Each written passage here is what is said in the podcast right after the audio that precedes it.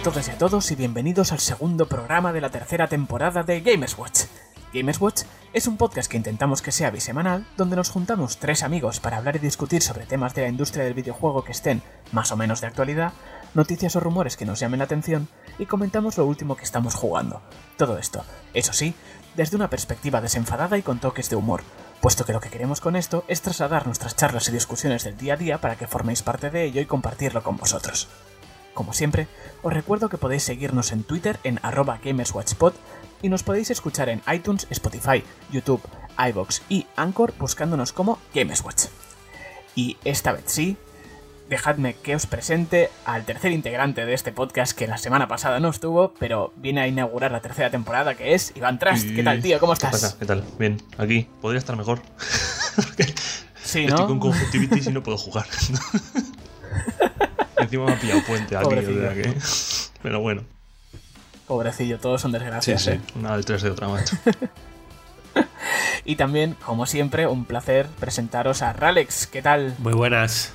Pues yo no tengo conjuntivitis, por suerte, y sí que he podido jugar. Mal. pero, pero bueno. Bien, bien. Con ganas de grabar. Sí, sí, sí, sí, hay, hay ganitas que hoy os traemos algunas cosillas interesantes. Así que muchas ganas, muchas ganas. Yo soy Pripo, vuestro presentador, y yo quería comentar, antes de empezar a hacer un poco de... Bueno, tampoco llega a ser off topic del todo, es que no sé si habéis visto todo el lío que se ha montado con Wall Street y Reddit y GameStop, pero yo lo he gozado muy fuerte. Sí, sí, sí que lo he visto. Lo que pasa que... Que no sé si la gente eh, logra entender exactamente qué es lo que ha pasado, porque son términos muy... O sea, hay que dominar un poco de cómo funciona el mundo de la bolsa, de las acciones y eso, pero vamos, que la han liado, la han liado mucho, ¿eh? O sea. Bueno, pero a ver, la han liado. Lo único que han hecho ha sido. Es todo legal lo que han hecho desde Reddit. O sea... Sí, sí, no, no me refería a liarla en el sentido malo, sino que la han liado en plan que. Joder, que la, la han, to- le han complicado la vida a mucha gente, no necesariamente gente, bueno, ni buena ni mala. Es que no quiero entrar aquí a hacer juicios de, de valoración porque tampoco lo que hacían los otros era del todo ilegal. O sea, pero me. Estoy a favor de, de, esto- de Reddit y de- del poder de los foros, ¿eh? O sea, Sí, pero, o sea, Risas. sabéis que realmente todo esto que ha pasado de Reddit lo han hecho a través de una aplicación, que esa aplicación está monitorizada por otros fondos de inversión y son esos fondos de inversión los que se están forrando realmente y no los de Reddit.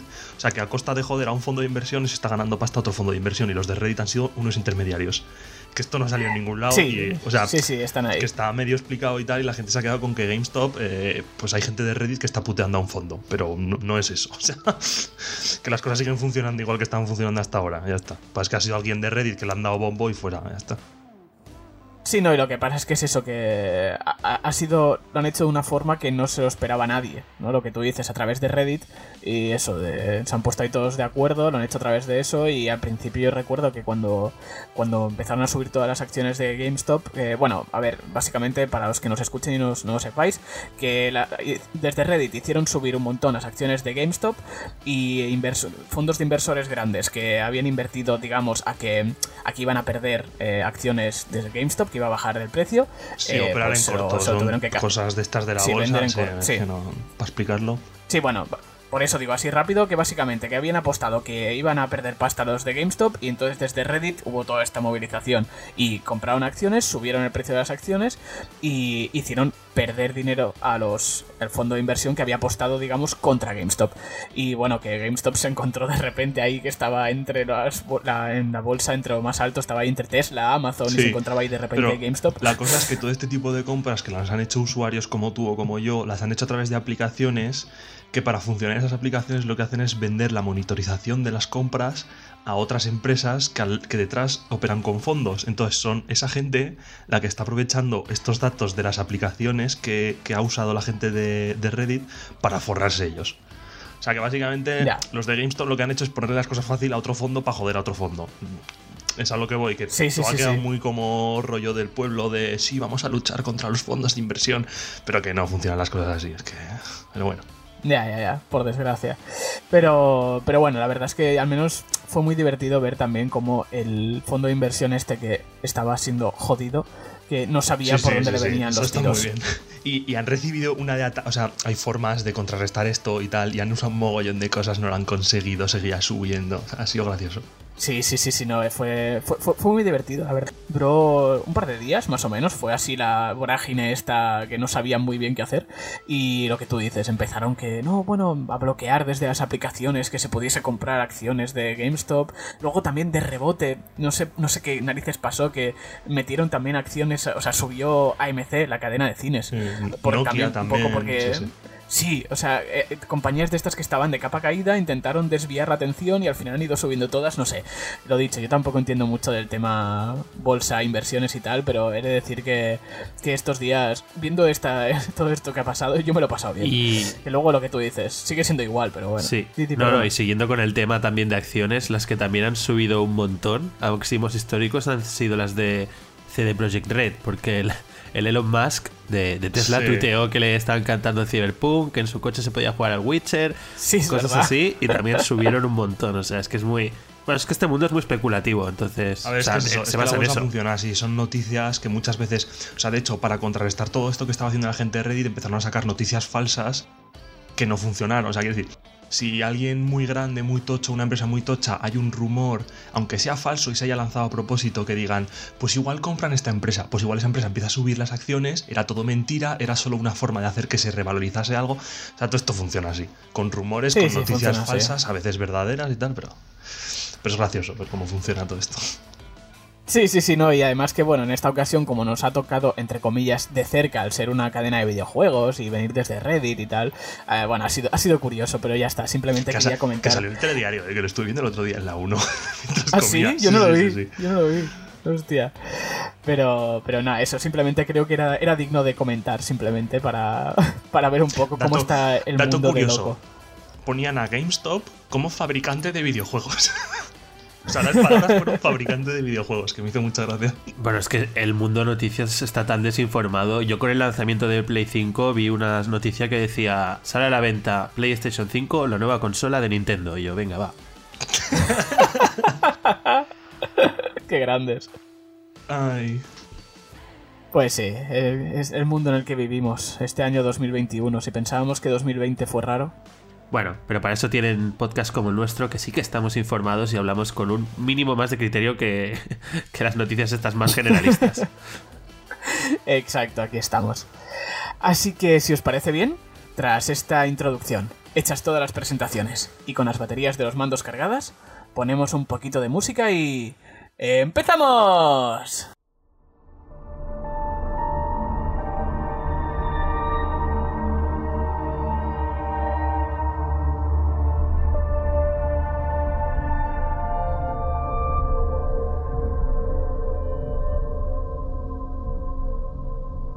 En esta ocasión, para empezar este programa, vamos a traeros una demo que salió hace muy poquitos días, que hemos estado jugando tanto Ralex como yo, que es la demo de Resident Evil Village, más conocido también la demo como Maiden. Eh, es una demo exclusiva de PlayStation 5, por eso solo hemos podido jugar Ralex y yo de momento. Y bueno, ya han dicho que más adelante habrá otra demo de Resident Evil Village, que bueno, para como ya sabéis es el, el nuevo juego de Resident Evil que saldrá este año que será distinta, saldrá en todas las plataformas y será distinta a esta que hemos podido probar. Así que si te parece, Ralex, te doy el testigo y introduce tú y ya vamos comentando qué nos ha parecido esta demo. Vale. Bueno, pues eh, al principio, hace una semana creo que fue, o, dos igual, hubo el Resident Evil Showcase, que era un evento especial que hizo Capcom para, bueno, donde se iban a dar novedades de, bueno, el Resident Evil 8 o Village, que, bueno, confirmaron fecha de lanzamiento en mayo, ahora no me acuerdo exactamente qué, día, pero vamos que, este ya es uno de los primeros juegos tochos del año y creo que quitando Hitman 3 de las fechas que se sabe el siguiente gran lanzamiento.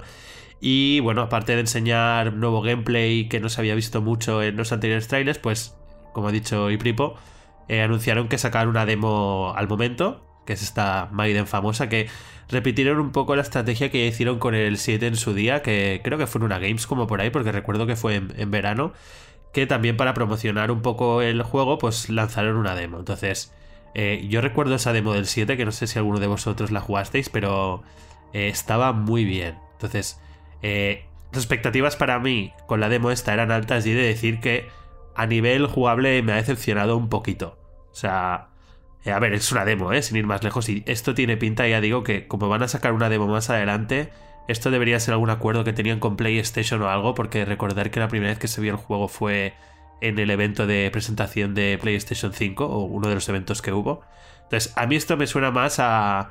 Tenemos que salir del paso, así que os ponemos una demo muy sencillita, o sea, no sé cuánto te ha durado a ti, Pripo, pero yo creo que me la pasé en menos de 20 minutos, más o menos. No sé cuánto te duró a ti. Sí, yo por ahí, por ahí también, unos 20 minutitos. Sí, al final la veo más como una demo técnica y para irte familiarizando con el escenario, que eso sí, aunque la demo no forma parte del juego, igual que en el 7, sí que sucede en una parte del escenario que sí que va a ser del, del 8, que es la, la mansión que hemos visto en muchos trailers donde viven las vampiras estas.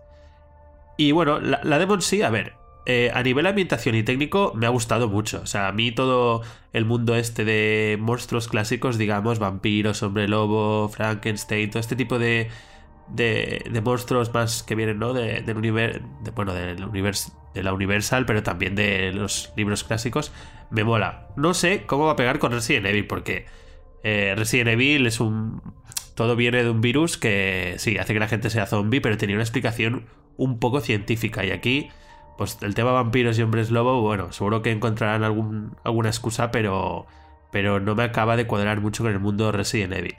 Pero en general, lo que es la demo, yo recomiendo a cualquiera que tenga la Play 5 que la juegue y que le gusten los juegos de miedo, pero ya digo que es una experiencia muy breve y la veo más como una demo técnica. Sí, yo estoy de acuerdo contigo. Eh, antes que has preguntado que si había jugado la demo del Resident Evil 7 que salió, que sí, si no me equivoco, salió en una Gamescom, como comentas. Eh, yo no la jugué, no la jugué en su momento, pero sí que recuerdo lo que comentaba la gente. Y como, como dices, sí que tenía mucha más chicha que esta de este Maiden que han sacado para Play 5, que como dices, tiene pinta de que era más un convenio que tenían con, con Sony para sacar alguna cosa que otra cosa. Pero lo mismo que tú, o sea, visualmente está muy bien. O sea, a ver, yo también, mm, tú lo has jugado en tu tele 4K y tal, yo no, yo en mi monitor, en mi monitor que tengo aquí en, el escritorio. Pero bueno, sí que a nivel visual y tal está muy chulo, está muy bien. Pero no tiene. No tiene. No tiene nada especial, ¿no? Digamos, de no. Tardé 20 minutos más por, por mirar a ver si es que me estaba dejando yo algo por donde pasaba que, por otra cosa, porque es que tampoco hay mucha cosa que... Si sabes lo que tienes que hacer, en 10 minutos como mucho yo creo que te la pasas. Sí. Y a ver... no, no, que quería decir eso, que la demo del 7 que sacaron en su día, digo que tenía más chicha porque te permitía mucho... Para empezar tenía varios finales, te permitía jugar más con los puzzles que hay en el escenario, eran puzzles algo más complicados que en esta demo, porque es que en esta demo es prácticamente un pasillo con muy pocos elementos con los que puedas interactuar y y es eso, es para que veas la ambientación. O sea, la ambientación está muy conseguida. Da bastantes pistas que no vamos a entrar tampoco aquí de por dónde pueden ir los tiros a nivel argumental del, del juego. Y, y lo dicho, te presenta también a una de las villanas principales, la Lady Dimitrescu, esta, que. Sí, Dimitrescu. Es una vampira gigante que a mí me, me mola bastante el concepto de vampira gigante. O sea, es. Es curioso, cuanto menos. Es, es Resident Evil MILFs. Hostia. sí, sí, sí, perdona, dime. No, no, esto decía. Entonces, la demo del 7, eh, como era la primera demo de juego de miedo que venía así un poco tras el PT, eh, tuvo también mucha leyenda urbana porque había algunos objetos que la gente no sabía para qué servían, había una comunidad de personas dedicadas a desentrañar el misterio, Capcom iba haciendo actualizaciones y cambiaban algunas cosillas, entonces claro, esta lleva una semana, aún es muy pronto para decir eso, pero por la de elementos que hay en, la demo es que no me da a mí que vaya a ser así. Igual esto lo hacen con la siguiente demo, ¿eh? No digo que no, pero por eso me ha decepcionado un poco, porque la veo muy de... O sea, es pasármelo y la borré, porque mientras que la otra la dejaba ahí, a veces venían amigos, la jugábamos juntos, esta es que, sinceramente, no creo que valga la pena jugar más de una o dos veces. Sí, sí, sí, no, yo hice lo mismo, ¿eh? la, jugué y la borré. A ver, yo tengo que decir que, claro, yo Resident Evil ni jugué la demo ni lo he jugado, con lo cual este ha sido mi primer mm, toma de contacto con los Resident Evil en primera persona. Y sí que yo lo que tuve al principio fue una sensación de escape room super bestia. O sea, de decir, eh, aquí tengo que estar buscando las pistas para, para abrir esto. Y no sabía que era así, porque es que no había jugado todavía ninguno de este estilo. Y a ver, también yo tengo que decir que aunque la, ambientación y tal está muy guay, está muy bien hecha y todo, yo soy un cagao para los juegos de miedo. O sea, así os lo digo. Y este lo he jugado para traerlo al podcast. Porque dije, Ralex, ¿tú has jugado? Sí, sí. Dije, venga, va, pues sé que es cortita, tal. Voy a darle un tiento para poder hablar de ello. Y bueno, eh, yo ya, ya digo aquí que yo no lo voy a jugar. O sea, yo me niego. Los, los de miedo en tercera persona, ah, venga, sí, sí que puedo. Pero en primera persona, de esto que puedes girar la cámara y te lo encuentras de frente, los jump scares, yo lo siento, pero para otro, yo paso. Esto y ahora Iván Tras que, que nos ha contado antes, eh, mientras no, antes de grabar, que estaba él jugando al 7 eh, os, podrá decir mejor, pero porque lo tiene más fresco. Pero el 7 sí que, al ser en primera persona, yo creo que esta sensación del jump scare la, la utilizaba mucho y para mí con mucho acierto. O sea, el hecho de ser primera persona hace que sea más inmersivo. Y creo que en Capcom, con el motor gráfico que tienen y con la experiencia que tienen en juegos de terror, creo que están haciendo juegos de terror muy, muy buenos. Pero que incluso para la gente que no le gusta todo los juegos de terror, los, les puede enganchar. Sí, no, no, yo supongo que sí, supongo que sí, pero ya te digo, yo como no es mi rollo, o sea, es un que, está muy bien y sé que para quien le guste, lo, pues obviamente le, gustará mucho y que tiene, tiene buena pinta el juego. Lo que tú dices, no sé muy bien cómo debe encajar en el universo Resident Evil, todo el tema este de monstruos así, vampiros, hombres lobo y tal, ya veremos a ver qué pasa con la trama. Pero yo también una duda que quería preguntar, porque lo he dicho como no he jugado al 7, eh, supongo que, claro, todo esta, este miedo y el factor psicológico, como en la demo de estoy indefenso y me puedes salir algo de frente y no puedo hacer nada, claro, cuando consigues armas, la cosa cambia mucho, supongo. Bueno, sí y no. O sea, al final, para mí la gracia de los Resident Evil es el, el combinar el manejo de inventario, que tienes un inventario limitado, o sea, no puedes llevar todo lo que te gustaría con resolución de puzzles, con exploración de escenarios y el un poco el Metroidvania, ¿no? De tener que volver a escenarios anteriores en los cuales, pues, te sientes seguro, pero te cambian elementos para sorprenderte, ¿no? Entonces, siempre estás yendo y viniendo por los mismos sitios, pero con un inventario muy limitado, o sea, es de los juegos que de verdad son survival horror que te limitan bastante la munición, siempre puedes fabricar y tal, pero yo, y, y soy muy ahorrador, de verdad, pero siempre voy muy, muy al día, ¿eh? Y mira que rompo cada caja y tal. Entonces, la demo no te permite ver nada de esto, pero Resident Evil lo que te hace es que hay enemigos que son invencibles hasta cierto punto. Entonces, aunque, como son el famoso Nemesis, eh, el padre en el caso de Resident Evil 7, ¿no? Entonces, aunque tengas armas, los aturdes un poco, pero no puedes luchar contra ellos. Sí, o sea, está, está, lo estoy jugando ya ahora y está un poco scriptado rollo... Pues sí, te aparece en esta zona, te va a estar persiguiendo, huyes de él Luego, cuando llegas a un enfrentamiento, ya le haces daño, lo medio matas, lo que sea, o y luego igual te vuelve a aparecer. Pero no, por lo menos, a mí lo que me está gustando del 7 es que no tengo la sensación esa de cuando probé el 2, que no me gustó nada, el remake este, de que hay siempre un tío dando por culo, siempre dando por culo, siempre Uf, yo eso lo odio, lo odio. Y me, rayaba, digo, joder, yo quiero estar un rato tranquilo, déjame. ¿eh? sí, soy de los tuyos, soy de los tuyos. Y luego el tema este de los sustos y tal, los tiene, lo que pasa es que yo creo que ya como, como que soy un jugador diferente a lo que antes. Porque yo cuando jugué el Outlast lo pasé súper mal. Pero súper, súper mal. Pero claro, ya han pasado unos cuantos años. Y ahora igual ya me veo las cosas más venir o no sé. También es que está muy bien gráficamente el 7. Claro, el 8 va a estar muchísimo mejor. Pero tiene cosillas que que dices, vale, si es un juego de hace 5 años, o sea, te quiero decir, se ve bien, pero tampoco es nada exagerado. Entonces no me asustó mucho. La cosa es yo con el 8 no sé si va a ser tan realista porque Capcom está haciendo, lleva dos años haciendo juegos que se ven que te cagas. Sí, que, sí, que me lo ponga y aunque sea exactamente igual que el 7, me asuste el triple porque está muchísimo mejor hecho y me lo creo más, ¿sabes? Sí, o sea, bueno.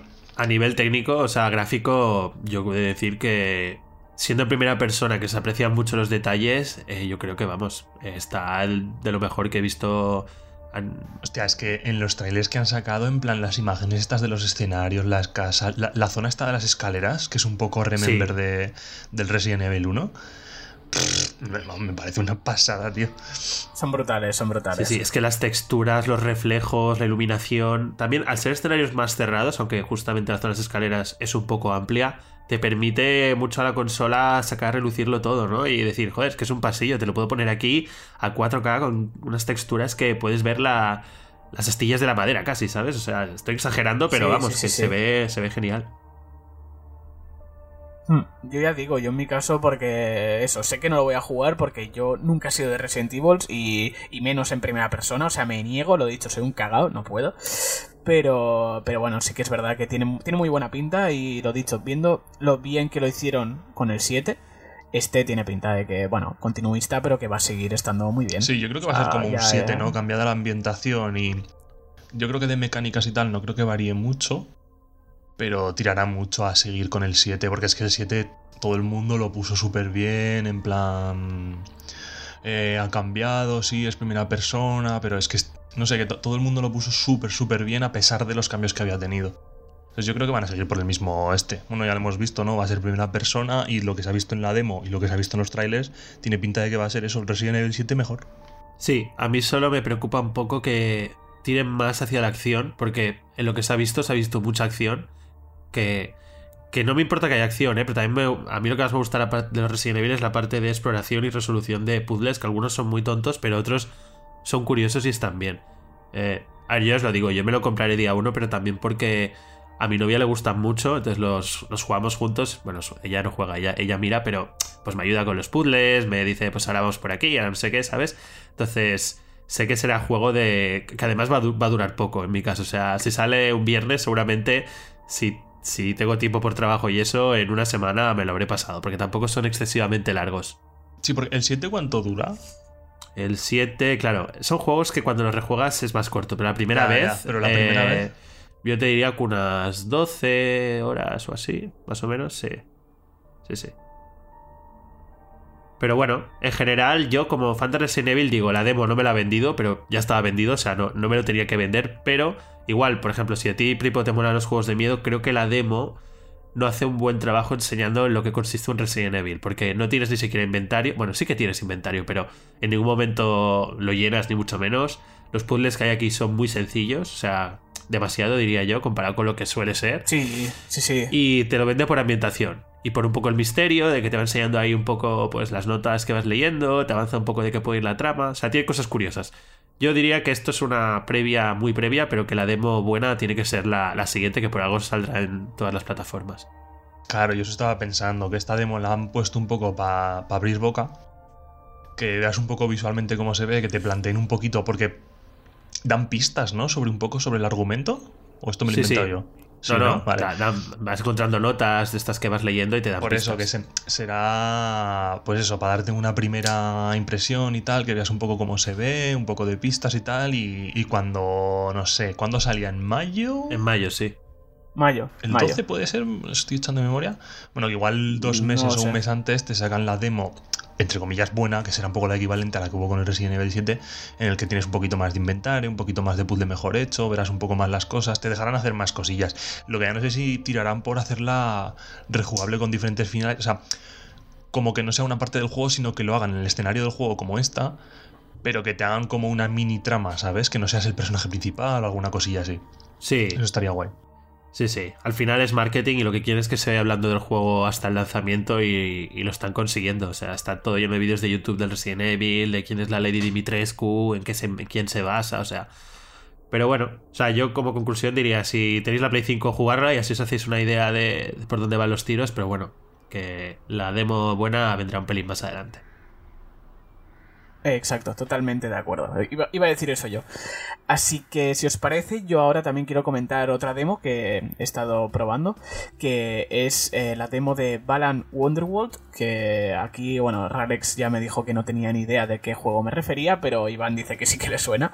Eh, Balan Wonderworld es el juego de el que fue el programador de Sonic, de los Sonic originales, que Yuji Nara, un señor japonés, que también fue el productor de un juego que era un poquito así no, casi de culto, que se llamó Nights into Dreams, que es de la generación de 360, Play 3. Eh, empezando que es un juego muy japonés, ¿vale? O sea, es un juego muy japonés, muy colorido. Eh, es un plataformas, bueno, empecemos, es un plataformas 3D, estilo los Mario 3D o incluso el Mar Yooka-Laylee, por ejemplo, el primero, no, el, el, segundo, sino el primero que era más como un Mario, un Mario de los de antes. Y bueno, tienes un hub principal con varios mundos, ¿no? O sea, la demo te mete ahí, eh, empieza con una cinemática que la verdad es espectacular. O sea, yo la vi, yo, yo he jugado, también puntualizar, la he jugado en Play 5. La demo está en Switch, en Play 4, Play 5, Xbox supongo que también. Y la, la- la cinemática es espectacular, o sea, visualmente es un estilo, estilo cartoon, eso, muy, muy japo, pero muy chulo, yo me quedé flipando. Y te presenta también el, el protagonista, que puede ser chico o chica, y el, el Balan, ¿no? El que da nombre al título, que es como el, el que te introduce en este mundo de, de- color y de fantasía, ¿no? Que es donde, donde, se, donde se, se desarrolla el juego. Eh, a mí el personaje de Balan, la verdad es que por lo que he visto, me ha molado mucho porque tenía. Era muy atractivo en cuanto a que me daba una sensación de el genio de Aladdin. O sea, mm, no sé, eh, la intro- la- ya os digo, la cinemática de introducción del juego eh, me recordaba mucho a la, la canción del genio, la de No hay un genio tan genial. Sí. Me recordaba muchísimo a eso. Y es, es verdad, o sea, puede sonar muy raro, pero me sonaba eso y fue como, hostia, qué guay, ¿no? Me encontré eso así y tal, y yo, vale, guay, guay, venga, El, empecemos. perdona, Entonces- el balán es el del gorro, ¿no? ¿O no? El del gorro, sí, es el, de gorro, el gorrito Parece de el copa. persona, con eso lo digo todo. O sea, que es muy bueno decir eso. Sí. No, no, es que es un juego muy japonés, ya te digo. Y, y bueno, eso, empecé con eso, dije, va, qué guay, qué buena pinta, tal. Entonces te mete y ya entras en lo que es el gameplay y dices, joder, con el downgrade. O sea, vale que el otro eran cinemáticas. Es que las cinemáticas pero- las hacía un estudio aparte. Y no el de Square Enix, el que hace las de. Final Fantasy. Exacto. Y claro, las cinemáticas te caías de culo, ¿no? De lo bonito que era todo. Entonces llegas al gameplay y dices, hostia, bueno, vale, hemos pasado de cinemática a esto, venga, no pasa nada. Y eso, y te encuentras con un hub principal que puedes acceder a varios mundos, ¿no? Y hay, hay como una cosa muy extraña, que hay como unos pollitos que les tienes que dar de comer y te los vas a encontrar, yo qué sé, una cosa, una cosa muy bizarra, muy japonesa. Total, da igual, pasas. Eh, entonces, eh, la mecánica principal de este juego son los trajes. Los trajes, que es lo que han ido vendiendo con el juego, digamos. Eh, hay un montón de trajes que los vas consiguiendo durante el juego, que son como poderes barra transformaciones, ¿no? Que cada una tiene una habilidad distinta. Me suena de algo. Y.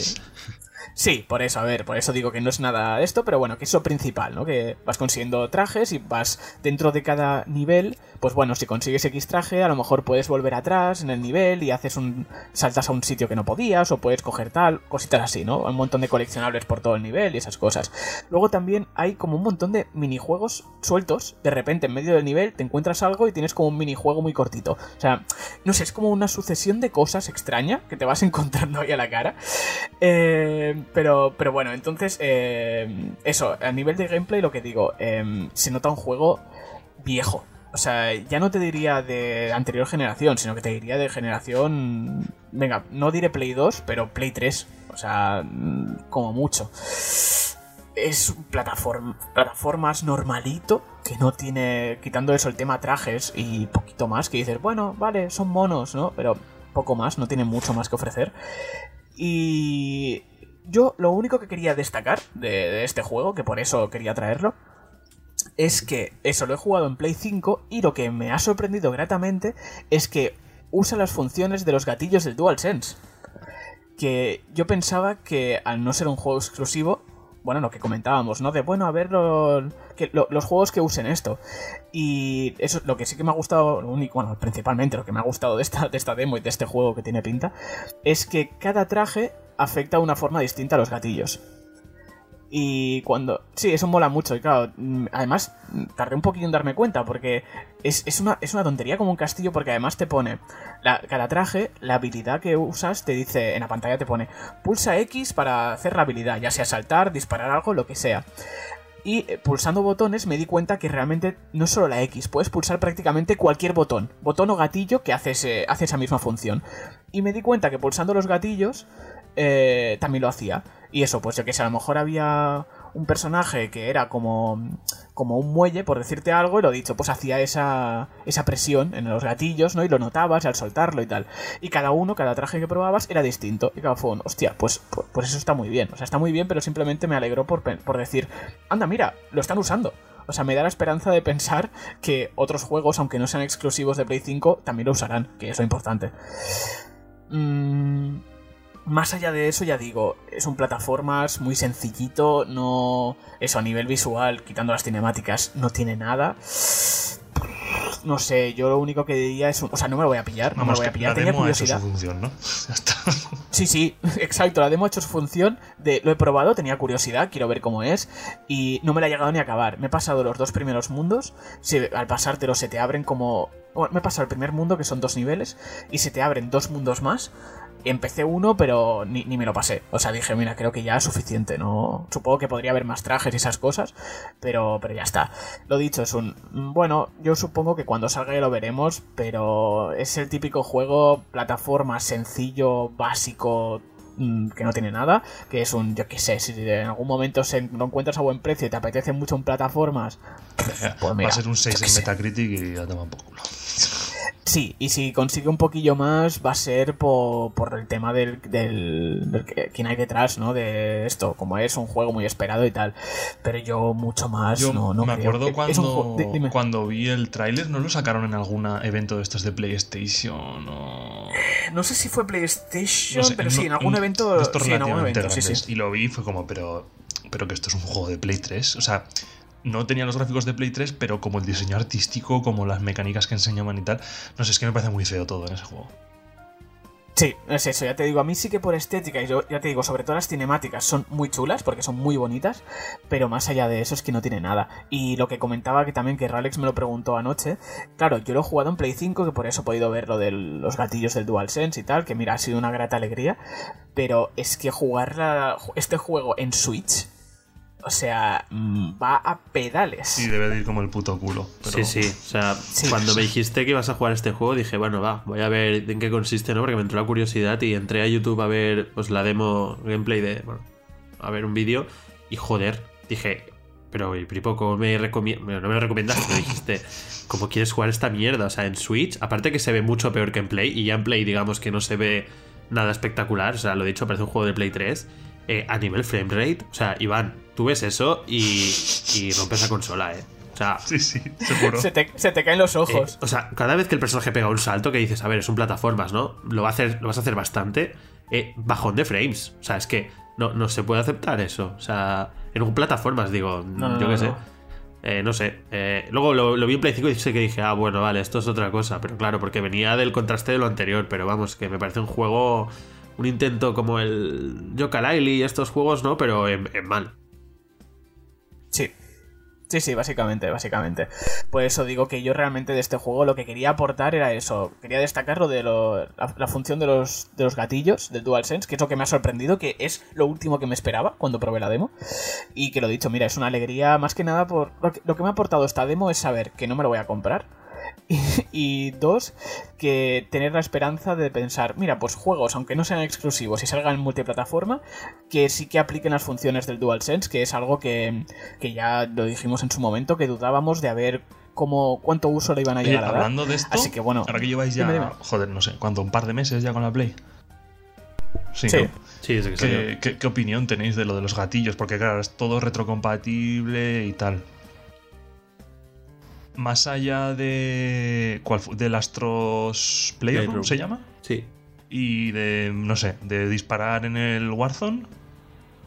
¿Algo así destacable? ¿O es- os está quedando un poco relegado a ver si. esperando un poco a ver si sacan juegos nuevos y lo aprovechan directamente o qué?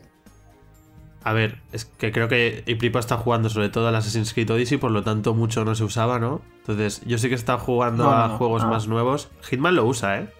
Hitman, claro, eh, y como, como te mejora lo- el 1 y el 2 también, es, tampoco es que sea muy exagerado, pero sí que depende del objeto que tengas en la mano. O sea, no es lo mismo disparar una pistola silenciada que yo que sé, que tirar un jarrón, que... Entonces, ahí sí que el gatillo te, eh, te da más resistencia en función de lo que disparas o lo que tiras. Eh, pero vamos, es solo eso, tampoco es muy. Es que tampoco le pido que cada juego me haga como el Astros, que en no, función no. de la superficie que camine note una cosa diferente, ¿sabes? A mí en un Hitman me. O juegos así más que de ser muy preciso me sacaría. Y luego el Valhalla, por ejemplo, sí que lo utiliza, pero también para cosas sutiles. Pues lo mismo, para los ataques, pues el ligero y el fuerte, ¿no? Pues el fuerte has de apretar más. Em, cuando algunas pruebas que eran de.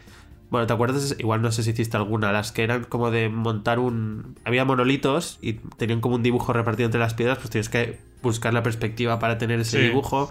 Pues el mando te- sí que te da una vibración en función de. Pero no de gatillo, realmente la vibración del mando, así que tampoco, en función de si estabas cerca o no.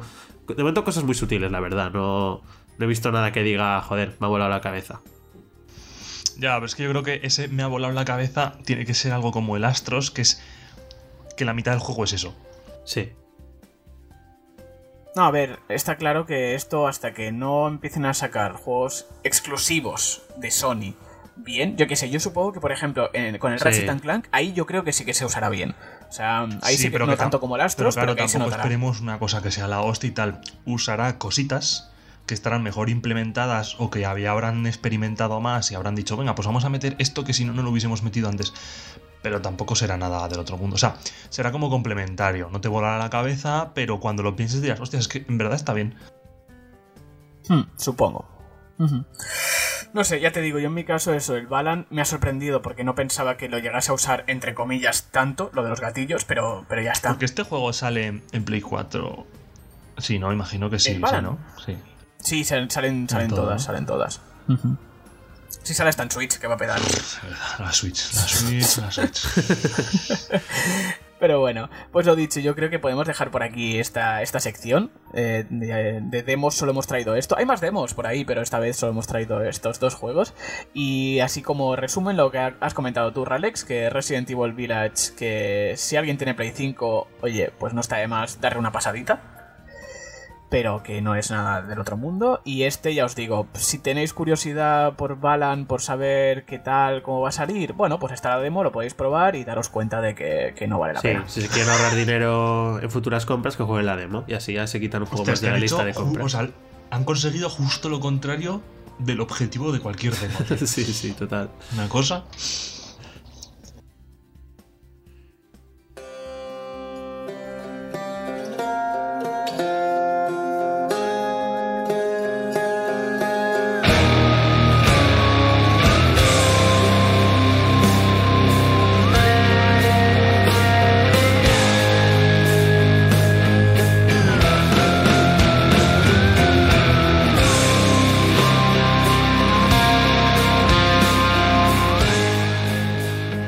Que teníamos preparado para el anterior podcast, pero que al final por tema de tiempo no lo pudimos meter, lo hemos traído ahora y eh, lo vais a ver ahora, pero además como somos tres, mucho mejor, así más debate, más diversión, que en esta ocasión es el tema de la dificultad en videojuegos. En los últimos años eh, hemos ido viendo un poquito que en general eh, como que los juegos difíciles han ido como resurgiendo, pero resurgiendo en el sentido de de reivindicando, ¿no? Y que salen, se promocionan prácticamente como, eh, sí, soy un juego difícil y esta es mi, mi, mi baza, digamos, ¿no? Y no sé, parece que en general los juegos últimamente tenían que ser, si no son difíciles, no están bien. O... No, ya sabéis a qué me refiero y vamos a debatir un poquito, a ver qué nos, qué nos parece todo, todo este tema de juegos fáciles, juegos difíciles, bien, no, sí, no me gusta, yo lo odio, me encanta. Y por ejemplo, Iván, ¿tú qué, qué, opinas de todo este tema? De, ¿A ti te gusta que los juegos sean difíciles o prefieres, no sé, que, se pueda escoger? A ver, hay, de todo, pero yo creo que todo, todo este tema que salió cuando se pusieron más de moda los Dark Souls, y creo que en especial con el Sekiro, que ya no sé hace cuánto salió Sekiro, un par de añitos así. 2019, puede ser, 18. No sé si 18 o 19. Pero bueno, el caso es que todo esto de, que se han puesto de moda los juegos tipo Dark Souls, en los que su principal atractivo, por decirlo de alguna forma, es como que su dificultad no es lo que viene a ser un juego tradicional. Que a ver, que no es que no haya habido juegos difíciles antes. Tú piensas en. Yo, yo porque he entrado tarde a lo de los videojuegos pero si no tengo mal entendido, los juegos rollo de Dreamcast de Nintendo 64 había juegos que eran jodidísimos, que, que no había guías, que no había nada y nadie se quejaba. Te quiero decir, le echabas 50 horas a un juego, te atascabas y ya Sí, pero esto también lo hacían porque como antes de desarrollar un juego, o sea, era difícil y, no se hacían juegos excesivamente largos. el juego de forma artificial, por decirlo de alguna forma. Sí. Sí, y yo además quería comentar que ya no solo de lo que tú comentas, en plan Dreamcast y esto, sino que esto es algo, por eso he dicho un poco el resurgir, que viene de los primeros de recreativas, que claro, en recreativas él se interesaba que un juego fuese difícil, porque claro, tú pagabas por, por intento. Con lo cual, si el juego era muy fácil, tú pagabas una vez, o dos, o las que hiciesen falta, te pasabas el juego y esa recreativa ya no la volvías a tocar. Con lo cual a los desarrolladores también les interesaba que tuviese una dificultad, que murieses y que tuvieses que repetir y repetir y repetir, pero que te enganchase, no que fuese frustrante. Por eso es un poco el, el, resurgir en ese sentido, pero de otra forma. Sí, sí. Que mm, eso, yo creo que to- toda esta disputa que ha habido con la dificultad en los videojuegos ha venido de, de que se han puesto de moda los Dark Souls. Está. O los Souls-like, como lo quieras llamar.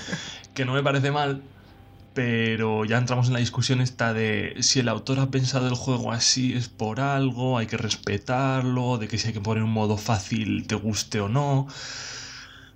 No sé, yo creo que si en el caso concreto de los Dark Souls es- están pensados, es- tiene unas mecánicas, tiene una experiencia de juego que se basa en eso, en la dificultad, pero la dificultad bien hecha, no más vida, más daño, o sea, no subir las estadísticas porque sí, sino porque las mecánicas de juego en sí son difíciles o tienen cierta complejidad. A mí no me parece mal, quiero decir, si tú pruebas ese juego y no te entra porque es difícil o porque te exige más de lo que estás dispuesto a darle, pues no es un juego para ti, quiero decir, para mí no son los RTS, los juegos de simulación en tiempo real no son para mí. Entonces no me quejo de... de, es que no me gustan los juegos de, de, de gestión en tiempo real porque están mal hechos. Pues no, es porque no son para mí. Yo creo que es un poco lo mismo, quiero decir, no, no sé qué opináis vosotros, pero a mí, por ejemplo, los Dark Souls sí que me molan mucho. Entiendo que haya gente, y aún así y me parece jodido, sé que yo, yo el Sekiro me he pasado la versión, la, la parte fácil, que hay varios finales. Hay un finales que son más jodidos y otros que no. Y me pasé el fácil y dije, "Ah, mira, hasta aquí ya paso. y, y los Dark Souls me molan mucho, por, pero también por la experiencia, por, la, por lo que se ha dicho. Llevan ya muchos años diciendo todo esto: la autosuperación, el planteártelo, el, el- el leer el juego, leer los enemigos, eh, pensarte la estrategia, ve- verles el truqui un poco. Luego ya hay otro tipo de juegos, pues no sé, que, es al revés, que son demasiado fáciles o que te dan diferentes niveles de dificultad de pues desde modo normal a quiero solamente ver la historia que prácticamente es apretar tres botones y ver las cinemáticas a aumentar la dificultad porque los enemigos tienen el doble de vida, te hacen el doble de daño, la inteligencia artificial sigue siendo la misma mierda, o sea, que es estadísticas lo que tocan, no la experiencia del juego. Entonces ya ahí en esos juegos ya no me gusta tanto, intento bueno, no sé vosotros, pero yo siempre, si hay tres modos de dificultad, por lo menos lo empiezo en el tercero. y si hay cuatro, me voy al tercero y seguramente me la acabe en el tercero. no sé vosotros. Yo es que, has, bueno, has abierto Sí, muchos ya, melones. Quería hacer golpe. una visión así un poquillo Sí. de, lo- de mi vista de, de la dificultad en los videojuegos. Vale, no sé si tú quieres entrar en alguna forma, Ralex, o le tiro yo. no, tírale tú y luego ya entraré yo. Vale. O sea, yo, por ejemplo, eh, cogiendo algún tema de los que has dicho, eh, yo entiendo que los juegos difíciles, eh, como tú dices, que el tema Souls y todo este tipo, eh, están bien y obviamente hay gente que, por ejemplo, yo para mí, yo me frustro mucho y a mí no me, no me molan, pero entiendo que hay gente que sí le guste. Lo que a mí me fastidia son los, ya no la gente, sino también los creadores que dicen, bueno, voy a hacer un juego muy difícil, que mueras un montón, que, que sea muy injusto, porque hay muchos que son muy injustos, y como es muy difícil, es un juegazo. Y si tú no te lo pasas es porque no tienes ni idea. Y no sabes, no sabes disfrutarlo, ni Pero sabes eso lo es que es. gente Es como, a estúpida ver. que juega ese videojuego y se cree que su vida va en ella, no es cosa de los creadores. Exacto. Claro, no, no, no, pero bueno, que, que igualmente que sí que hay juegos, o sea, ya no te digo los importantes, pero sí que hay algunos juegos que te los sacan y los creadores os hacen con esa idea de decir, yo voy a hacer un juego muy difícil porque eso es- va a ser un juegazo. Y un juego difícil no implica que sea un buen juego. O sea, es lo que tú dices, un juego difícil pero que sea justo, como los Souls, ¿no? Que tienes que aprender, no sé qué, tal, todo eso, es un buen juego. Pero el problema es cuando simplemente, o como tú comentas, de decir, no, es un juego difícil porque eh, le subo el daño a los enemigos y te pegan un tiro y estás muerto. Y es como, a ver, qué gracia tiene Sí, eso. Qué que gracia tiene que de- me asome y un poquito muera. de moda los juegos estos rollo de aquí hay una trampa que si la tocas te va a matar y no hay ninguna forma de saber que hay una Eh, trampa exacto. más allá de que te la comas una vez. Ese tipo de Sí. cosas son las que me tocan las narices. Y, sí, y hay, y hay un subgénero de ese tipo de juegos, ¿eh? de, de dificultad porque sí. De darte contra la pared y darte contra la pared. y- Esos son los que sí que... Pero es que no sé, yo esos ya los ignoro directamente. Sí, no, no, pero bueno, que me refiero que, pero que hay mucha gente que, cree que eso se cree que es un buen juego porque es muy difícil o porque es muy injusto. Y dices, a ver, no, eso lo que es es una mierda. A ver, O sea, es si otro no te género estás que si te gusta bien y si no, pues oye, vete a otra cosa. Es como lo que Bueno, he dicho sí, yo no, de claro, a ver, que juegos de uno- estrategia. A mí no me gustan. Si pruebo uno, no me va a gustar porque es un tipo de juego con unas mecánicas, con una forma de jugar que no me gusta. Entonces no juego, ya está. Sí. No, sí, sí, o sea. No, que iba a decir que también va. a los Souls también abusan a veces un poco de las trampitas estas de ahora subo este pasillo, cae una bola y, y la primera vez te la comes y mueres, pero bueno. hay algunas pistas visuales de eso, pero bueno, yo, para mí Sí, los Souls... Sí, que hay. sí, sí, alguna cosilla de estas sí que hay. Sí, pero bueno, es como una forma de decirte, jugador, es estar siempre atento, no te relajes nunca. Yo, para mí los Souls, la verdad, yo solo he jugado al Bloodborne y no me lo llegué a terminar, pero porque, lo dicho, considero que son juegos que necesitan que juegues no constantemente, pero sí en un periodo de tiempo más o menos mm, corto. Entonces, si estás jugando un Souls, si te piras, ah, bueno, te- estás un mes jugando otras cosas, luego cuando vuelves es muy difícil. Entonces, me estaba gustando, pero por eso no volví y es un juego que me gustaría volver algún día. Yo creo que la moda está la dificultad viene sobre todo de que hemos tenido una época que entiendo que el sector del videojuego lo que como veía que crecía lo que ha hecho ha sido vamos a hacer que los juegos sean eh, inclusivos a más no poder, ¿no? Y lo han entendido como que sean fáciles. Y para mí eso es un error porque la facilidad no implica que la gente eh, le gusten más los juegos. Hará que entre más gente, sí, pero igual si abusas de la facilidad verán como que es algo eh, tan simple que no vale la pena invertir tu tiempo. Entonces, por eso cuando volvieron los Souls y eso, los jugadores sobre todo más veteranos dijeron, hombre, por fin algo que implica o requiere mi, implicación total, no simplemente como ejemplo los Assassin's Creed, que tenías un ataque de un botón de contraataque que podías matar a 50 tíos seguidos y no te quitaban ni una ni un punto de vida, ¿no? Entonces, yo sí que entiendo que por ahí viene la moda y no me parece mal. Y sobre todo los Souls, que son juegos que, como habéis dicho, no tienen modos de dificultad. Son juegos hechos eh, aposta para ser difíciles, pero de una manera justa, ¿no? Y que al final la gente que de verdad le dedica el tiempo necesario, todo el mundo se lo pasa genial y, le, y les encanta. Entonces creo que los Souls son así, pero porque están hechos a para ser así y no pretenden ser inclusivos, no como otros juegos que, como dice Iván, dicen, bueno, voy a poner el modo fácil, el modo esta historia para que juegue todo el mundo, pero también voy a poner un modo ultra difícil que los enemigos hacen 10.000 de daño y el jugador solo tiene una vida de 100, entonces con que te rocen mueres. Eso no es divertido. Eso es simplemente difícil por, porque sí. Entonces para mí la dificultad está bien, pero cuando está puesta con, con tacto, no, no subiendo numeritos, que es un poco lo que ha dicho eh, Ivan Trust. Sí, no, yo estoy de acuerdo con eso, pero que también lo que comentáis del modo historia, yo eso, yo lo veo perfecto. O sea, quiero Sí, sí, decir, sí, no me parece mal. O sea, si lo hubiesen metido en los Dark Souls, adelante. O sea, te quiero decir, Bueno, pero no tiene si historia. me- o sea, si te ponen un. Si te No, ponen ya, un en ese modo caso. normal, así es como el desarrollador ha pensado que el juego debería de ser en cuanto al nivel de dificultad y la experiencia del jugador. Vale, pues yo juego a eso. Que hay otro modo ahí que es modo historia para alguien que quiera ver la historia. Que ya me dirás tú qué coño. Bueno, a ver, no sé, hay lore y esas cosas. Sí, es más lore que historia pues, tradicional. a ver, que no me O sea, yo si lo hubiesen metido. Obviamente va a haber gente que es subnormal, porque es subnormal, que se iba a quejar en plan de cómo metes un modo fácil de solo historia en el Sekiro o en el Dark Souls 3 o en lo que sea. Pero ¿qué más te da? Si tienes tu modo normal, que es el original, ¿qué más te da que hayan tocado esto para que los enemigos te hagan un 20% del daño?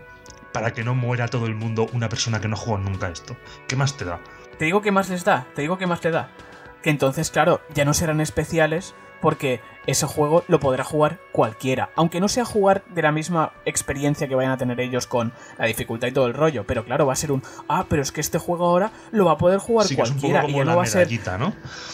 Exacto, E- eso es lo que les fastidia, que bueno, fue un, un miedo, entre comillas, que tenían cuando anunciaron el Demon Souls, que claro, dijeron de, El remake, "Uy, ¿eh? Un Demon Souls, el remake, eh, perdón, sí, el de Play 5, un Demon Souls de salida para Play 5, que además no lo hace mm, Miyazaki, eh, ya veréis, le van a poner un modo de dificultad fácil para que lo pueda jugar todo el mundo, no sé qué, tal, y tenían ese miedo por, por el, eso, no poder ponerse a medallita de, "Buah, yo es que juego un Souls, yo sí que soy un jugador. Yo, yo sí, yo sí que sé jugar, no como tú que es que no, tú, tú ni- tú no puedes ni pasar del primer mundo. Y es como, mm, ¿qué más te da? O sea, Nah, pero es que Vale, eso es un pues pequeño porcentaje de los jugadores que al final no. O sea, es un pequeño que da mucho por saco, bueno, ¿eh? eso Y es que son los que... pero que, Ya, ya. No sé, es. Es como que sois idiotas, ya está. Sí, no, básicamente, básicamente es eso, son, sois idiotas. O sea, os pensáis que por poder pasároslo ya sois la hostia y simplemente lo que pasa es que, bueno, en muchos casos a lo mejor no tienes ni vida. Pero bueno, eso ya Sí. es otro tema. Pero bueno, que quiero... Sí, ¿ibas a no, decir, que perdón? al final estamos centrando mucho el debate en torno a los Dark Souls. Al final, a mí también, cuando hablamos de dificultad del videojuego, al final todos los juegos tienen una dificultad. Puede ser más alta o más baja, pero yo creo que en general eh, me parece muy interesante lo que ha dicho Iván Tras antes, que dice, yo cuando un juego tiene pues cuatro modos de, dificul- de dificultad, empiezo en el tercero y de ahí ya veo si me gusta o no y si no voy bajando. Entonces, yo también soy así porque creo que muchos juegos eh, tienen mecánicas que la gente ni utiliza porque no es necesario. O sea, te pone el modo normal por defecto, pero muchas veces no es el modo en que los diseñadores han, han estado trabajando en el juego. Porque, yo qué sé, hay muchos juegos que la gente me dice, no, no, si es que yo no he usado este objeto para nada. Y es un objeto igual que lo que hace es que los Pokémon, sin ir más lejos, es un ejemplo que todo el mundo conoce, hay muchos ataques que solo servían para bajar la defensa, bajar la agilidad. Te puedes pasar el juego perfectamente sin usar ninguno de esos ataques. O sea, no son juegos pensados para ser difíciles y tener que usar eso. Entonces, eh, creo que hay muchos juegos que de verdad se benefician mucho jugando en las dificultades más altas y no por el hecho de decir ah, que, bueno soy me lo he pasado difícil, sino por el hecho de que es cuando más utilizas todos los recursos eh, que los desarrolladores han puesto en tus manos como jugador y, y yo solo quería poner, bueno, tengo dos ejemplos, pero empezaré por el primero que es, yo creo, más conocido, que es el Witcher 3, concretamente. Eh, creo que es un juego que se beneficia mucho, mucho de, de jugar en dificultades altas porque es la experiencia más cercana a, los libros y a la serie. Al final tú eres un brujo que cada enfrentamiento te has de preparar. O sea, no vale con ir a luchar contra el monstruo a pegarle con la espada 20 veces. O sea, lo guay que tiene el juego es que te ofrece una serie de recursos que vas consiguiendo por el escenario, que son pues venenos, eh, que se hacen con plantas evidentemente, eh, hechizos, lo que sea, que el conjunto de todo hace que tú seas superior al monstruo. Entonces, si juegas en el modo fácil, no hace falta preparar nada ni investigar el monstruo, cuál es su punto débil, de llevarlo a tal sitio. Entonces, para mí, en el de Witcher, jugar en dificultades más altas le daba ese toque extra de de verdad sentirte como el brujo de verdad. Que al final la historia la disfrutas igual, y por eso no digo que sea el modo que la gente debe jugar, ¿sabes? Porque al final que cada uno juegue como quiera. Pero creo que el conjunto de la historia que está súper bien con ese modo es lo que hace que sea más inmersivo y que de verdad te hace exprimir el juego al, al 100%. Sí, no, no, yo estoy de acuerdo porque, por ejemplo, también lo estabas diciendo y estaba pensando en eh, en el The Last of Us original jugar en modo superviviente. Bueno, en el, 2 supongo que también no, lo he jugado. Pero en el 1, el modo superviviente que te quitaba la interfaz y todo. Y sí que era una experiencia totalmente distinta jugarlo al modo normal, digamos. Ya no te digo fácil, pero el modo normal. Que dices, vale, tenías menos balas, tenías que ir con muchísimo más cuidado. Em, los pocos recursos que tenías tenías que usarlos súper bien. Eh, yo qué sé, yo recuerdo cuando en el de Last of Us, el primero, jugué la primera vez en modo normal, los cócteles Molotov y todo esto, me pasé el juego que casi ni los usé. O sea, mm, era un, bueno, tengo, los tengo ahí en, el, en la mochila, pero ya está, porque no los necesitaba. Pero luego cuando me lo pasé, creo que fue difícil, me parece, eh, recuerdo que ahí sí que los tuve que usar y era como, hostia, los necesito. Porque lo que tú dices, no hay veces que depende en qué modo juegues, hay cosas, recursos que te dan los desarrolladores que no los llegas a usar. Pero bueno, simplemente es ya depende de tú como jugador el reto en el que te quedas enfrentar. Sí, pero incluso el de Last of Us, o sea, queda más realista y más inmersivo en la historia que sea difícil por el hecho de que no cuela que en un mundo apocalíptico tengas siete cócteles Molotov, entonces en, nivel difícil tienes que pensar muy bien cuándo usarlo y cuesta mucho conseguirlo. Entonces creo que es un juego que, que mejora. Y en cambio, hay otros juegos, mira, sin ir más lejos, eh, de los mismos creadores, el Uncharted, que no está pensado para ser difícil. Es que cuando te están matando, el juego se vuelve gris. Entonces, es un juego para que tú te sientas como el puto amo, eres Nathan Drake y te enfrentas ahí en una arena con saltando con lianas y liándola eh, a 20 tíos y acabas haciendo coreografías súper chulas que el verlo en blanco y negro no lo mejora. Entonces, no siempre que el juego sea más difícil es mejor. Yo creo que hay juegos pensados para ser difíciles y juegos pensados para lucirte como jugador. Y es que es el ejemplo perfecto. De las tofas para mí en difícil gana y Uncharted, pero empeora mucho. O sea, Uncharted, juégalo en el modo de dificultad que seas más puto amo y que mates más rápido, ¿sabes? Sí, porque el Uncharted jugar modo de dificultad alto básicamente es ir jugando a los rata. Porque te pegan un tiro y te quitan media vida. Exacto. Sí, sí. Y verlo todo en blanco y negro, que es lo que más me jode. O sea, eso. El rato. Sí, sí. No, no, yo me acabo de pasar justo ahora el, el Lost Legacy y para el platino tenía que pasármelo en aplastante. Sí. Y básicamente es un bueno, mira, lo, lo, bueno es que como al pasarte el juego desbloqueas bonificaciones, puedes poner tiempo, bala, munición automático. puedes ponerte las armas que quieras. Exacto. O sea, es un. Mm, el headshot sí que no me lo puse, pero porque digo, ya eso es abusar. Pero claro, era un. Es lo que dice Iván: ir a los rata, intentar pillar por la espalda, que te pillaban. Pues a cubierto, te asomas, tiempo bala, todo, todo lento, pegas un tiro en la cabeza. Claro, cuando la esencia de Uncharted es hacerlo bonito, hacerlo guapo, pegar salto. Exacto. Es como que se contradice a sí mismo. Sí, sí, sí, totalmente. Y luego también algo que, que quería comentar, que es un tipo de juego que también hay muchos que están muy bien, que es un género que ha, estado en auge estos últimos, bueno, casi 10 años prácticamente ya, porque 2021, eh, que son los Walking Simulators, que sí que son juegos que no tienen nada de dificultad, pero no por no tener ninguna dificultad, que eso sí que en general son paseos o como mucho tienes algún pequeño puzzle. Ya no te hablo juegos de puzzles como The Witness, que eso sí que es... Eso es dificultad ultra difícil. Pero Exacto. Pero los Walking Simulators como tal, yo que sé, What Remains of Edith Finch, un Journey, todos estos, Firewatch, em, eh, no tienen ninguna dificultad, pero es simplemente disfrutar de eso, eso que te han creado para, para este viaje. Claro, pero porque está planteado como te queremos hacer pasar una experiencia, contarte una historia, y ese es el objetivo principal. Entonces, en vez de hacértelo en una forma de serie, en forma de película, vamos a meterte unas mecánicas muy sencillas para hacerte sentir más implicado. Entonces, Es como una experiencia, un, un, voy a disfrutar de esto que me quieren contar, pero que me quieren hacer sentir un poco cómplice y ya está. Sí. A mí me parecen bien, ¿eh? Te quiero decir, para el que le guste y tal, y hay algunos que yo he jugado y están muy bien. Y, y por mucho que no hagas nada, entre muchísimas comillas, me, me, parece que está bien. O sea, como, como dar posibilidades a los jugadores de tener algo así, a mí me parece bien.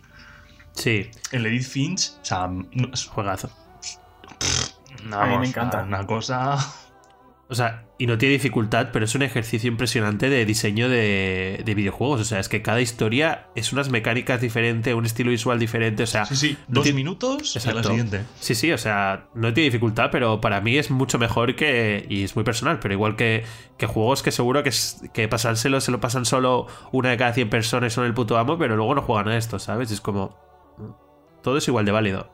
Claro, claro, por eso esto nos lleva a lo que comentábamos antes, de que los típicos, o que tú decías, Iván, de los, imbéciles, de, ah, este, como yo me lo puedo pasar, yo soy la hostia, y tú prefiero que no, no, te, no te den ni la opción ponértelo un modo fácil para que puedas acceder, porque así soy más elitista y yo sí que puedo y tú no.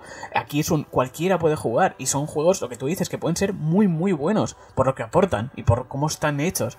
Pero, mm, bueno, también es un poco que los Walking Simulators en general no están tan apreciados por eso, por una parte de la comunidad, por lo que comentáis, ¿no? Es un, bueno, es que eso es algo que puede jugar cualquiera. Y, va, pues, eso no, es nada, ¿sabes? Es un poco como ninguneados. Y pues, mm, lo he dicho, hay algunos que son la hostia. Sí, que son como experiencias más. como más. Personales. Sí, más tranquilas, más que no, que no te exigen, ¿sabes? Que es, y si estás acostumbrado a jugar al Call of Duty, pues te pones a jugar. Para ti eso no es un videojuego, ¿sabes? Entonces no sé, para gustos los colores, ¿no? Lo bueno que tiene esta industria es que, tienes tantos géneros donde elegir, pero tantos. Y a mí me gustaría destacar también como una rara avis los juegos de Nintendo en general que tienen la fama esta de ser eh, juegos para niños, que yo creo que sobre todo la gente dice eso por su estética más que otra cosa y para mí la estética al final no debería determinar eh, el público al que va dirigido, o sea, yo creo que hay animación eh, para adultos. Y vuelvo a hacer la broma del último podcast, pero no me refiero a hentai. O sea, hay películas de animación, yo que sé, Akira sin ir más lejos, ¿no? Que no creo que sea para niños. Entonces, con los videojuegos pienso lo mismo. Y en el caso de Nintendo, creo que, eh, ejemplo, Mario Odyssey es un juego que, para pasártelo, se lo puede pasar más o menos cualquier persona. O sea, es relativamente fácil. Pero si a alguien le flipa las plataformas, eh, el, el, objetivo o el desafío es conseguir todas las lunas o estrellas. Ya no me acuerdo qué eran, eran lunas, ¿no? Sí, lunas. Eh, y hay algunas lunas que de verdad son muy jodidas. Entonces, lo que ha conseguido Nintendo es hacer un juego que no tiene un nivel de dificultad por, sí mismo, pero que permite jugar a todos los jugadores al mismo juego sin escoger nada. Y ya cada uno verá hasta dónde llega y hasta dónde no. Y, también me parece un ejercicio de diseñador muy complicado y que sobre todo se ve eso en juegos de Nintendo que, que no sé, no recuerdo que tengan modo de dificultad, casi ninguno. No, y que, que esa es la magia de Nintendo. O sea, yo sé que aquí eh, Iván no está de acuerdo, en general. No, al que es que a él no le gusta. Sí, o sea, a ver, quiero decir, tienen esa estética que tienen porque tienen que. van al mayor público posible. Sí. O sea, eso es así. Eh, y el tema de. es que Mario Odyssey es muy buen ejemplo, porque yo, por ejemplo, mm, lo he jugado. Eh, tiene mecánicas muy sencillas, es decir, si quieres pasar el juego en escasas horas puedes hacerlo, vas a saco, vas a lo sencillo, lo que es la, lo necesario para pasar de mundos, eh, lo consigues avanzando prácticamente, apretando tres botones, que un niño pequeño, o sea, yo he jugado con mis sobrinos y pueden jugar perfectamente al Mario Odyssey, y luego tienes mecánicas mucho más complejas, cosas escondidas y tal, que sea para, por si quieres ir a más tú, como jugador, como para, para, para, investigar, para descubrir, para las mecánicas. Los saltos, el tema de los saltos en el Mario Odyssey es una chaladura. Sí, sí, es una locura. o sea, es una. Es, es la pizza y que te cagas. Pero luego, por ejemplo, ya estoy jugando a Luigi's Mansion 3. Y hostia, ya yo no lo tengo tan claro, ¿eh? Que sea para tantos niveles. Porque hay algunos puzzles, algunas cosas que, que me están costando verlas. Sí. Quiero decir, creo que el Luigi's Mansion no es tan para niños, ¿eh? No, o sea, te entra por estética. Bueno, yo no he jugado todavía, lo tengo pendiente, será el siguiente que me ponga. Eh, tú, Ralex, sí, lo has jugado. Pero ¿qué es eso? Es un, eso que dice Ralex, es un Nintendo hace que, al menos a nivel estético, te pueda entrar desde de, de 3 a 90 años. o sea, prácticamente. Y claro, luego de ahí, obviamente, sí que hay juegos, como en este caso el Mario Odyssey, que esos niveles de dificultad o la dificultad que tú quieras aportar o quieras implicarte, pues está mucho mejor hecho que otros. Pero luego, claro, juegos en este caso como el Luigi's, que sí que se, centra principalmente en esos puzzles, pues lógicamente sí que hay algunos que son más complicados y a lo mejor un niño pequeño o alguien que no juegue habitualmente a videojuegos, o da igual, o por lo que sea, te puedes quedar atascado. Y bueno, pero también es la gracia de esos o, juegos. Bueno, como... el Zelda Breath of the Wild tampoco me parece que un niño pequeño pueda esto. No, no, no, no, o sea, no, para nada, para nada, para nada. Que el tema de la estética esta, yo creo que también va más orientada a abrirse al mayor número de gente posible. Porque si haces una estética medianamente amigable, puedes convencer a un padre puedes convencer a alguien que apenas juega videojuegos, pero, pero con esa estética es algo a lo que... O sea, esas personas a las que no juegan a videojuegos y ven los videojuegos como algo muy clásico, es Nintendo. O sea, es como dibujitos que controlas. Es como, como ver una serie de dibujos que la puedes controlar y que, puedes, que tiene mecánicas. Entonces yo creo que es una forma que tiene Nintendo de hacer que la gente se acerque más. Pero ya en el tema de dificultad, pues cada uno... Es que, ves, por ejemplo, hemos hablado de tres juegos principales de Nintendo y cada uno es de un palo diferente. El Odyssey, sí, para todo el mundo. El Zelda, un mundo abierto que no sé hasta qué punto un niño podría llegar a pasárselo, no digo pasárselo bien, sino a completarse la historia, hacerte, hacerte los... mmm, los monstruos estos y luego irte al final. Y luego el Luigi's Mansion que tiene demasiados puzzles que yo creo que tienes que tener cierta edad para verlos, ¿eh? Porque yo alguno me ha atascado, te quiero decir. Sí, o sea, al final hay que diferenciar entre dificultad de habilidad, es decir, de que requiere que seas hábil pulsando los botones, y dificultad de sistemas de que igual hay muchas mecánicas que has de tener en cuenta, de eh, como es el Zelda Breath of the Wild, ¿no? De, que te da muchas opciones, de, o yo qué sé, los juegos survival de, ahora tienes frío, ahora te has de comer, ahora has de... O sea, son diferentes eh, tipos de dificultad, pero por eso cuando decimos que no es un juego para niños, no solo por. no entramos ni a valorar la historia, entramos a valorar más si los sistemas del juego son demasiado complicados para alguien que se está iniciando el mundo de los videojuegos y a un Mario Odyssey puede jugar, porque al final es coge una luna, vas avanzando y, puedes hacerlo las mínimas que te exigen haciendo los saltos típicos sin tener que tirar la gorra, saltar sobre la gorra, ahora doy la voltereta, ahora no, todo lo, lo complicado que puede llegar a ser, o un Zelda que yo creo que el niño se abruma y no pasa de, de la meseta del principio, ¿no? Claro, de estar dando vueltas ahí y entretenerse y eso, pero... No sé, yo es que en mi caso en general, eh, a mí me gusta jugar en una dificultad estándar. O sea, no me gusta que sea un paseo de eso, lo que decimos, ¿no? Por ejemplo, eh, en modo historia, ¿no? Porque, a ver, eso, bueno, yo que sé, hay juegos que sí, pero un Walking Simulator sí que voy a eso, pero si quiero un mínimo de gameplay, pues no, no quiero que sea un paseo. Pero sí que yo en general me frustro bastante rápido. O sea, de... Eh, yo los juegos, un RPG clásico, el típico, pero también porque es lo típico del nivel de dificultad, que llegas a un boss y ese boss te revienta, pero no porque tú estés jugando mal, sino porque es, es un, no, es que tengo que grindear y ponerme a subir eh, 10 niveles a cada personaje para poder hacerle frente, porque he llegado ahí jugando ya sabéis cómo me gusta jugar a mí, que me gusta hacer todas las cosas. Y llegar a un punto que dices, no, no, porque ahí te han puesto una barrera, que es lo que pasaba con el Odyssey, ¿verdad? Si no, si no ibas haciendo todas las sí, misiones sí, no, secundarias, no te, que es lo que te pasó a ti, Iván. Claro, es un. Bueno, yo sé que si yo voy haciendo mis cosas, mis misiones secundarias, que en mi caso sí que me gusta hacerlo, pero llego a ese punto y hay un bloqueo ahí que me obliga a, a, a perder horas de tiempo para poder enfrentarme a ello, yo me frustro mucho y es un paso, o sea, no, lo siento, no, no, he venido a pasarlo mal. O sea, yo lo siento, pero... Pero eso más que dificultad los creo que es diseño de videojuegos. O sea, quiero decir, es Sí, como, sí, sí. Sí. como los Dragon Quest, ¿no? En los Dragon Quest esto ocurre... de Sí, toda por decir vida. algo. Entonces la gente que juega a los Dragon Quest y que les gusta ese tipo de juegos ya lo tienen asumido. Yo me meto a un Dragon Quest ahora, me ocurre lo que me ocurrió con el Odyssey, Y es en plan de, es que, que te den por culo, yo no voy a estar aquí para poder avanzar a la misión principal si no me apetece estar perdiendo otras 10 horas farmeando. No, no, o sea, es que no voy a estar esas 10 horas farmeando para poder seguir jugando a la, histo- a la historia principal.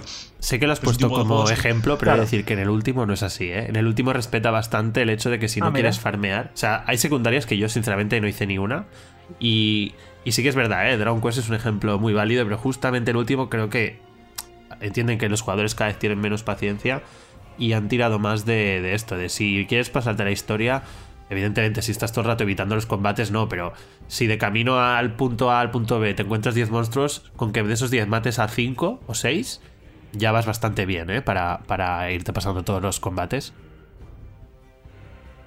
Pues me alegra porque lo tengo pendiente, así que me gusta, me gusta saber eso, porque ya te digo, a mí me pasa esto. Pero, por ejemplo, yo qué sé, os pongo un ejemplo que no es un RPG, pero eh, con God of War, el último, yo me puse a jugarlo dije, venga, va, lo pongo en difícil. Vale, empecé a jugarlo, empecé a avanzar y fue ese momento de, obviamente, acabas de empezar, no tienes habilidades de estas guays, pero que fue ese momento de, vale, puedo avanzar, pero es que estoy tardando mucho para porque claro cada combate tienes que medirlo muy bien tal no sé qué y dije me vale la pena las horas que voy a perder con con estos combates y yo decidí dije mira jugué unas cuantas horas y dije mira paso me lo pongo en normal y me y seguí jugando al juego normal que obviamente no fue un paseo porque sí que tenías que que bueno combatir no y hacerlo bien y tal pero bueno eh, sé que no sufrí lo que estaba sufriendo pos- pon- Hostias, poniéndolo pues, en difícil Yo Que me lo habría- justo God of War dime. Sí. es, el es uno de los ej- posibles ejemplos como lo que ha dicho antes Alex de si te lo pones en difícil te, obliga a usar todas las mecánicas que, que te han puesto ahí los desarrolladores. Tema bloqueo, las habilidades especiales, Mm, totalmente. eh, las combos. O sea, creo que si te lo pones en modo normal, te puedes dejar la mitad de las mecánicas de combate por el camino. Pero bueno, es respetable al final, ¿eh? También, o sea, quiero Sí, sí, decir, no, porque la historia, si tú lo juegas por la historia o también por las mecánicas, pero Si querías ir un poco más a saco, Claro. aparte que es un juego que es relativamente Exacto. largo, porque para ser un God of War es de los más largos, si no me equivoco. es más largo, sí. Es el más largo, ¿no? Sí, sí. Pues yo, Sí, sí, sí, yo sí. creo que o sea, es totalmente respetable. Pero a mí yo me lo puse en difícil y dije, jo- o sea, al principio no sé si lo empecé en normal, me lo cambié a difícil y dije, hostia, esto es otra cosa. Y ya vi que te obliga a, a- a exprimir más el tema de los parries, del bloqueo, de, de los combos de... Porque te daban habilidades las corazas y cosas de Sí, esas. y les o equipabas- beneficios de... bueno sí te, sí sí te daban que no cosas sí. Y justo creo que este ejemplo en concreto es un buen ejemplo de si te lo pones en difícil vas a exprimir las mecánicas del juego que de otra forma no harías. Sí, Pero también si quieres ir más a saco, ir un poco más a la historia porque se te está atragantando, lo entiendo perfectamente. Pues normal ya tomar por culo. Sí, sí, no, ya te digo, me pasó eso y fue ese momento que me di cuenta, ¿no? Porque lo empecé en difícil y dije, vale, sé que, que en difícil me lo puedo pasar, tengo que invertirle horas y sé que lo que comentas, no voy a tener que exprimirlo más. Pero fue ese momento que dije, mira, este juego no me apetece pasármelo así, prefiero jugarlo normal, que también tengo que, que- implicarme, pero me lo puedo pasar más haciendo un, no un Uncharted, pero más un juego bonito, ¿no? De que el juego al ser tan visualmente espectacular y todo, también era, estaba muy bien, ¿no? Y hacer poder poder ir comba- combatiendo sin mm, morir tan rápido, pues estaba muy bien. Y en este caso me pasó eso, por eso digo, es un... Bueno, yo en mi caso prefiero jugar sin tener que frustrarme excesivamente. Pero... Pero bueno, es, es mi punto de vista en Que cuanto a tengo dificultad que saquen el videojuegos. 2 en 2023. calla, calla.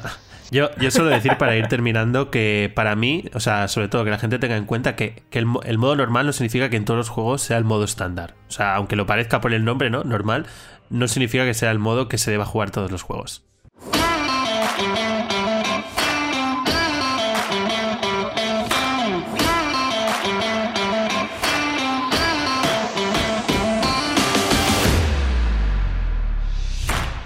Hasta aquí el programa de hoy, este segundo episodio de la tercera temporada, que lo dicho, ya nos estábamos alargando, ya llevamos un poquito más de una horita, así que vamos a dejarlo por aquí.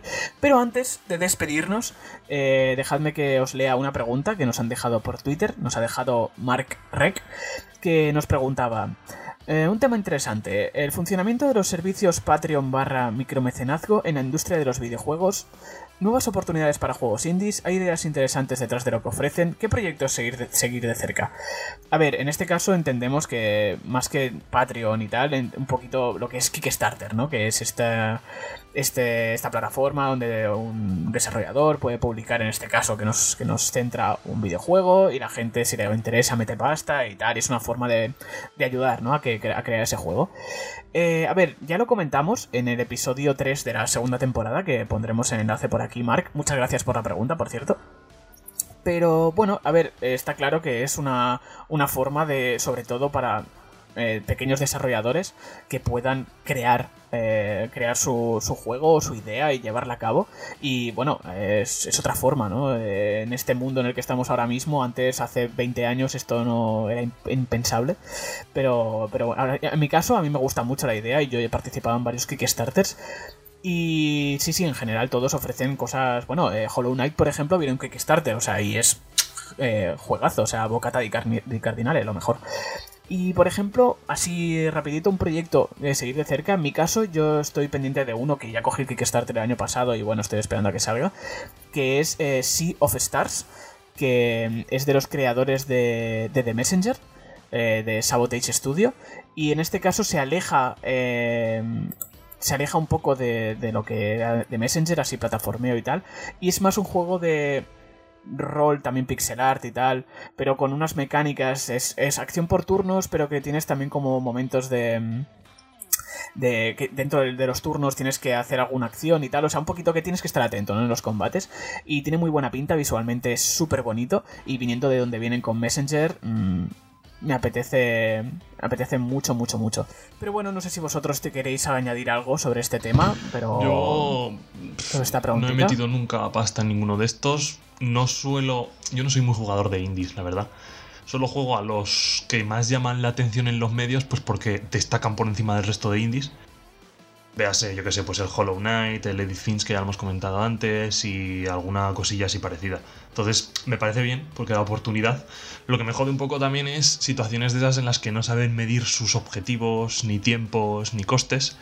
Que te prometen unas cosas, luego se quedan a medias, luego cambian las plataformas y, y hay problemas de es que yo lo pedí para esta plataforma. Y no sé, luego hay gente, hay desarrolladoras que no hacen bien lo del Kickstarter, hay otras que sí, obviamente, pero eso, en general que yo no, no lo sigo, la verdad. Sí, yo igual. Bueno, es, o sea, me refiero, yo me gusta jugar a indies, pero cuando ya sé que, que vale la pena invertir tiempo en ellos, porque, lo he dicho, salen tantos que es difícil, entonces tampoco soy de apoyar proyectos en, en, en Patreon, en Kickstarter, pero más que nada porque muchas veces ni, ni, los llego a conocer. O sea, los conozco ya cuando sale la típica noticia de ha sido un éxito y ha conseguido el triple de lo que quería. Entonces ahí ya, pues, está ya todo el pescado vendido. Bueno, es, eso, es depende de lo que tú quieras implicarte. O sea, sí que es verdad que lo que dices, hay algunos que te pueden salir mal, o a lo mejor te pueden salir bien, así que eso ya es un poco una lotería, pero bueno, yo alguna vez me, la juego y bueno, hay veces que te dan alegrías y otras que no tantas, pero bueno, ahí está. Es otra opción, es otra, otra opción. Pues nada, eh, gracias Mark por tu pregunta, esperamos haberte respondido y si no, lo dicho, en el 2x03 que hablábamos también un poquito de esto, ahí lo tienes si quieres darle otra oída o a alguien si le interesa el tema. Así que sin más dilación, dejadme que me despida, que, ya nos hemos alargado mucho. Así que bueno, muchas gracias a Ralex, muchas gracias Iván, a los dos por estar aquí una semana más. A vosotros. Y como siempre, antes de irnos, os recuerdo que podéis seguirnos en Twitter, en arroba GamersWatchPod, y nos podéis escuchar en iTunes, Spotify, YouTube, iBox y Anchor buscándonos como GamersWatch. Muchísimas gracias a todos por estar una semana más ahí, gracias a mis compañeros, y nos vemos en el próximo programa. Adiós. Adiós.